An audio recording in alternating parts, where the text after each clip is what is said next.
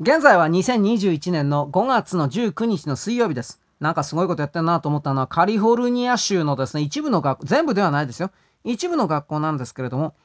大学の進学テストは人種差別であるという理由で廃止。意味わからん。で、学生や支援団体、特定の民族背景を持つ学生のスコアが平均的に低いため、入学への障壁となっている。いや、だそ勉強しないだけなんじゃないの いろいろ思うけど。で、まあ結局、米国の中における、いわゆる学業の基準が低い、頭悪い奴がいっぱいいるというのがカリフォルニア州だそうです。まあこんなことやってたらそうだよねと思うけど、じゃあ、じゃあどうすんの？どうしたいのと思うのは、このテストであるとかを悪であるとみなす、競争悪であるとみなすみたいな世界になるとどうなるかというと、最終的に宇治だとか素性だ、宇治素性だとか、どういう血族であるかだとか、過去に偉人が出ただとか、貴族だとか王様の親戚だとか、権威をベースとした世界になるんですよ。または、またそれすらできなかったら本当にバカの集まり。いや、それは何も生み出せなくなるでしょ。だからカリフォルニアから多くの、あの、米国の中の、米国由来の企業家たちというかが、まあ大体はテキサスらしいんですけど、本社を移してるっていうのは本当なんだなと思います。こんなバカなことをしているのであれば。で、あの、カリフォルニアというのは内部に中国共産党の本部というか米国を侵略するための大きな拠点地域の一つとしてある州なんですが、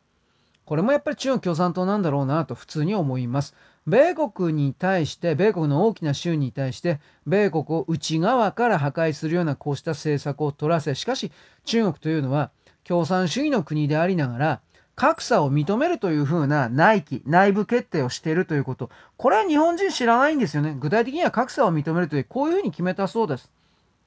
人間には生まれながらにして能力の格差がある。今までの中国はこれを認めなかったんですよ。建前上ではあるけど。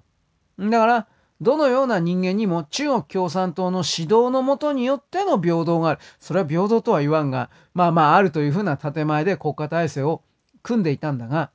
生まれながらにして持ってる能力の違いがあるのだから、まずそれを認めて能力のあるやつだけを集中して資源の投入というか、投資というか、そういうことをやることの方が効果的、効果的ということですね。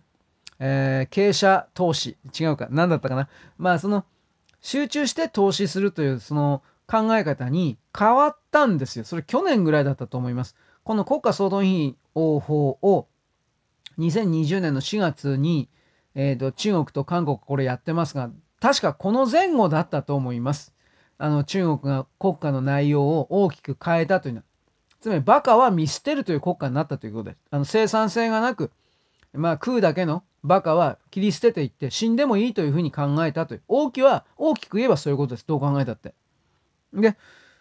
肝心の共産国の中国がそういうふうになってるのに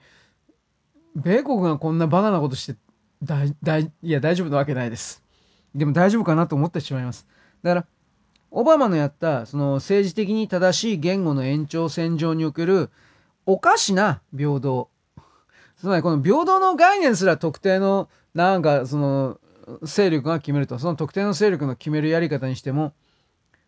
これはあれなんですよね。お手手つないでみんな横一横一直線でゴールしますみたいなあれでしょ？ああいうやつでしょ？早い話が。だいぶ違うんじゃないですかね。なんていうか、ちょっと違うじゃないですか。これだいぶ違うんじゃないですかね。この動きというのは。自分で自分自身を制限するかのような政策を採用してはいけません。特定の民族がなんでその学力が低いのかということの問題の突き詰めにはなってないと思います。要はお金がないからです。はっきり言えば。教育にかけるお金がないからです。だからそれらのうん人間領域からまあこれはっきり言って奨学金であるとかそういうもののが概念をももっと変えてですねまあ多分米国のこの奨学金制度的なものっていうのは日本よりはバリエーション多いはずなんだけどでも大体やっぱり日本と同じように利子ついてますからね借金付けになるからそういう返さなくてもいいような奨学金制度のバリエーションを増やすとかなんかやり方あるはずなんですけどねこれは私は米国の自滅戦略というか、結果的にそうなってるんじゃないかなとしか言えないです。どこに向かうんだろうか。まあこれははっきり言って先がないと思いますよ。もっと違う賢い選択をするべきだということを私は言います。よろしく。ごきげんよう。